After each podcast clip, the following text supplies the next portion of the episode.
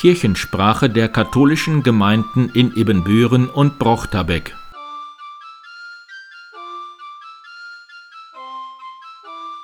Herzlich willkommen zur 138. Episode der Kirchensprache am 13. August 2023. Mein Name ist Pastor Martin Weber.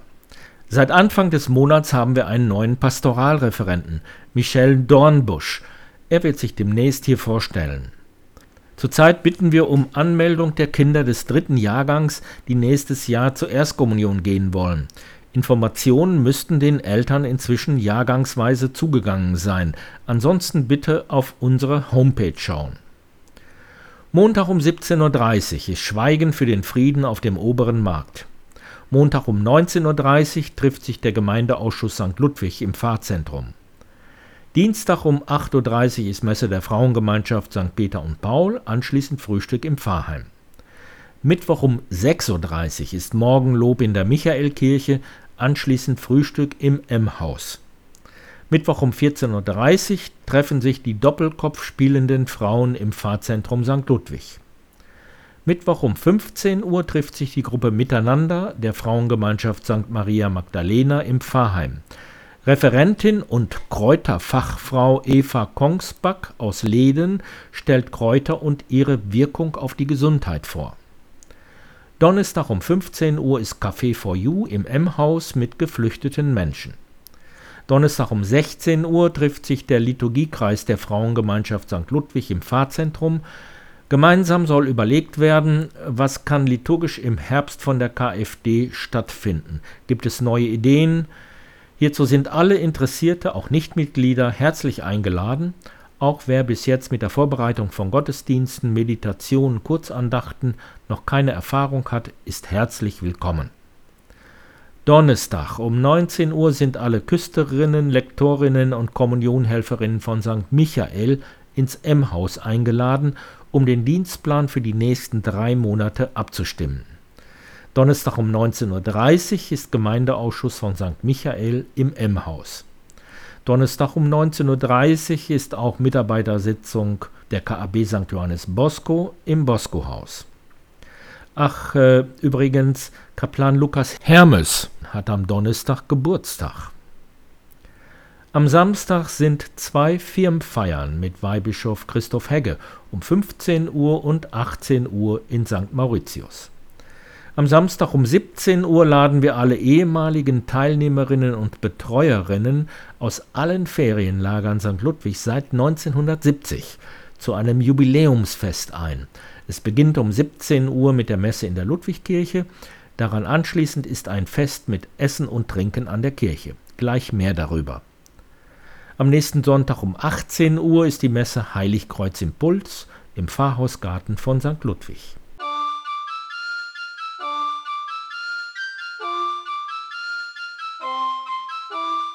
Hans-Dieter Mönninghoff hat das Jubiläumslagertreffen St. Ludwig mitorganisiert und liest das vor, was er in die Zeitung hat setzen lassen.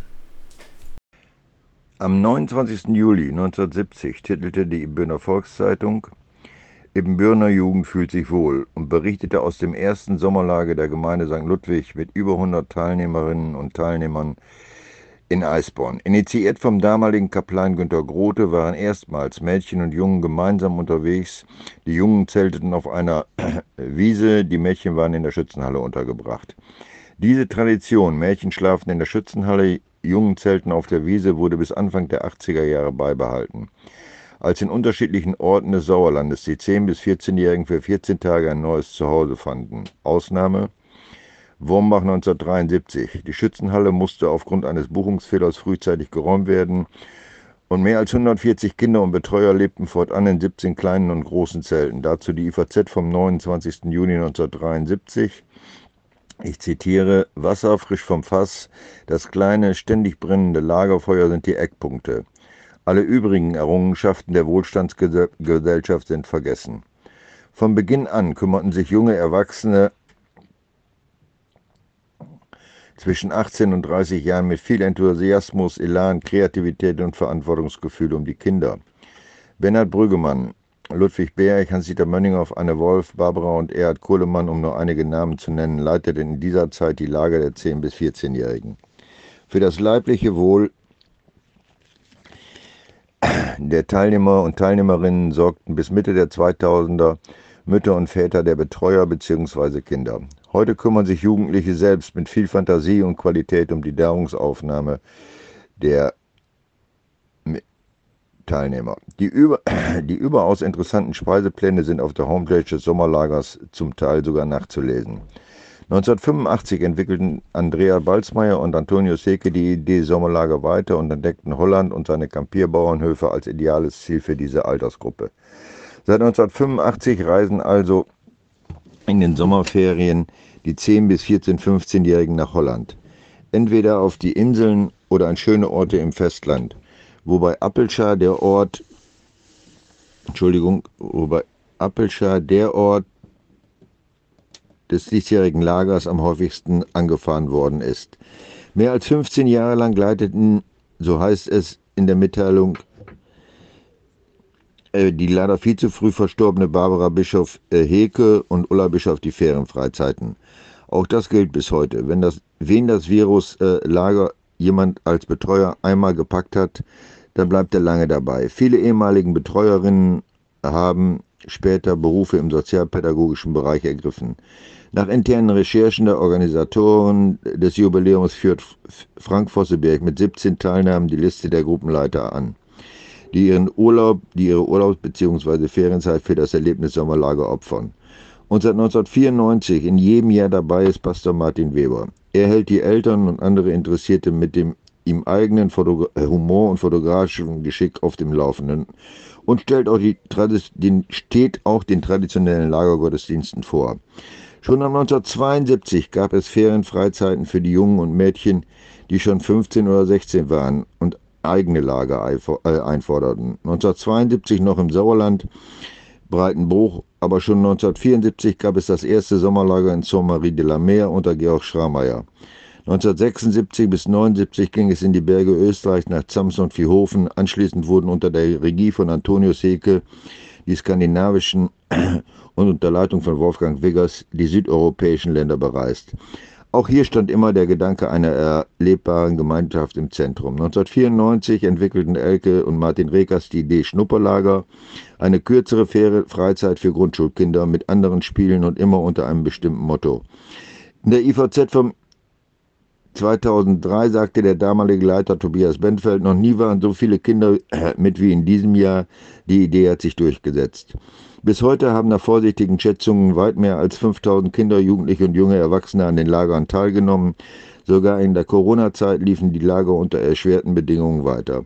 Am 19. August nun also ist die große Wiedersehensfeier am und im Fahrzeitum an der Großen Allee, beginnen mit dem Gottesdienst um 17 Uhr, zu dem alle ehemaligen äh, eingeladen sind. Die Organisatoren bitten um Anmeldungen auf bekannten sozialen Kanälen.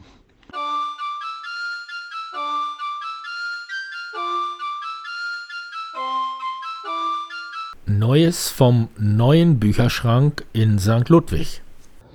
So, die Herren äh, Kiroga und Grolle sind hier dabei, ähm, bei unserem Bücherschrank äh, schon wieder was zu verändern. Das ist ja erst seit kurzer Zeit da und sehr gut angenommen. Was ist jetzt hier neu gemacht worden? Also wir sind jetzt dabei, das Beet entsprechend zu verkleinern und ähm, also zu halbieren praktisch und eine Pflasterfläche anzulegen und den Bücherschrank um ca. 30 cm tiefer zu setzen, damit das obere Regal besser zu erreichen ist. Und dann soll auch noch eine Bank aufgestellt werden, damit man sich praktisch in der Lese, an der Leseecke direkt hinsetzen kann. Was muss jetzt konkret dafür gemacht werden? Äh, ja, wir haben erstmal das Beet geräumt und die ganzen Pflanzen sozusagen rausgebaggert. Schön, dass wir einen Bagger haben hier. Das erleichtert ja schon einiges. Und natürlich auch diese dicken Borde, die wiegen bestimmt so 150 Kilo. Die haben wir dann auch mit dem äh, Bagger und einer Zange dann rausgenommen und die werden wir wieder neu setzen. Die Umrandung halt. Dann kann man das Beet nachher wieder vernünftig bepflanzen und dann kann man die Pflasterfläche halt auch anarbeiten. An, äh, ich vermute mal, dass der Kirchplatz damals bei der Renovierung der Kirche 1971 irgendwie schon mal angegangen worden ist. Das sieht mir ein bisschen später aus, aber äh, haben wir dann irgendwelche alten Teile gefunden, noch äh, Schätze oder Knochen oder irgendwie sowas? Also unter der Fläche kann man sehen, äh, auch unter dem Beet witzigerweise ist alles geschottert. Wie so eine Badewanne. Interessanterweise sind die Sachen ja doch ganz gut gewachsen, aber ja, war irgendwas Altes dann. Eine alte Befestigung wird ja wohl noch drunter gelegen haben, aber wir wollten nicht so tief gehen, dass wir noch Schätze finden. Nicht Kabel oder so von der Lampe, ne? Ja, ja danke schön. Gerne.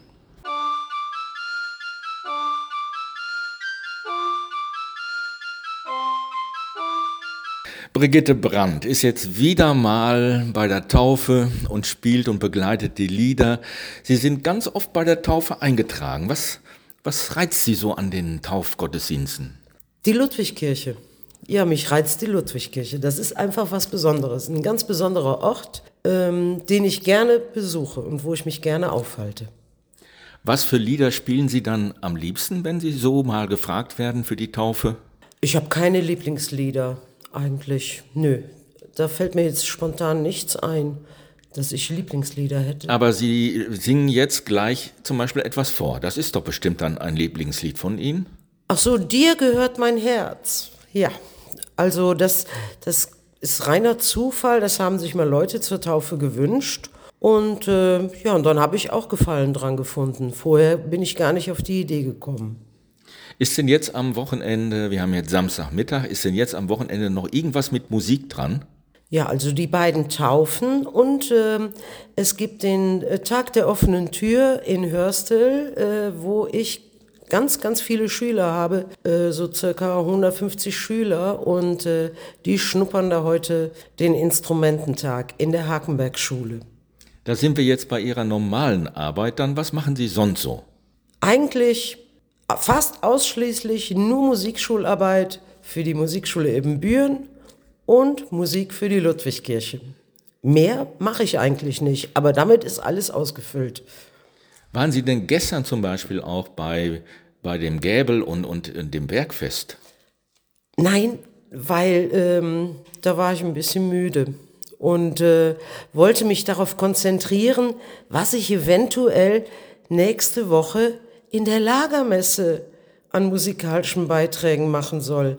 Ich stehe da noch ein bisschen auf dem Schlauch, denn nächste Woche Samstag ist Jubiläumsmesse der Lager, die immer stattgefunden haben und äh, ich weiß noch gar nicht, was ich da äh, überhaupt spielen soll. Und äh, da habe ich mir gestern so Gedanken drüber gemacht. Dann freuen wir uns da schon drauf. Ja, also ich freue mich ja auch immer. Hoffentlich äh, bringen meine Gedanken mich noch zu irgendwelchen guten Liedern, die auch alle mitsingen können. Am besten lasst uns miteinander oder der Himmel geht über allen auf.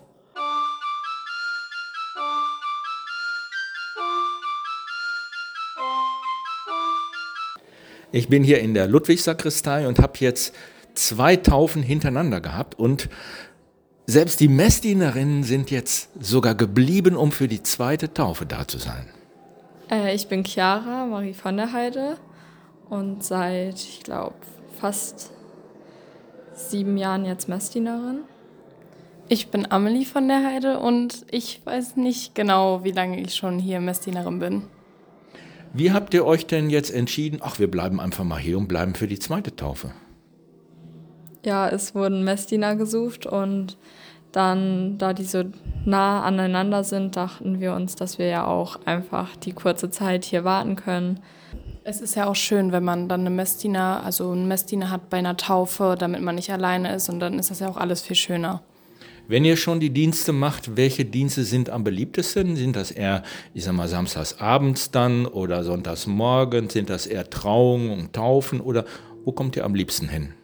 Ähm, am liebsten schon so zu Trauungen, Taufen, sowas eigentlich. Und sonst für mich persönlich eher sonntags morgens. Ja, also ich für mich auch, glaube ich, eher so Taufen und Trauungen, weil das mal was anderes ist als eine normale Messe zum Beispiel. Und ja, Samstag, Sonntag ist mir relativ egal wann, aber auch eher morgens. Jetzt, wir verraten natürlich nicht, welche Taufe das jetzt gewesen ist. Es hätten, können ja auch zwei sein. Aber dann kam ein Vater rein und ich glaube, der sprach von Kirmesgeld. Könnt ihr mal verraten, was ihr eben bekommen habt? Also wir haben insgesamt 25 Euro bekommen. Das ist ja schon mal Start für Kirmes. Ja, auf jeden Fall. Das ist ja nett, wenn die Menschen auch so einen Dienst noch honorieren. Ja. Kirchensprache der katholischen Gemeinden in Ebenbüren und Brochterbeck.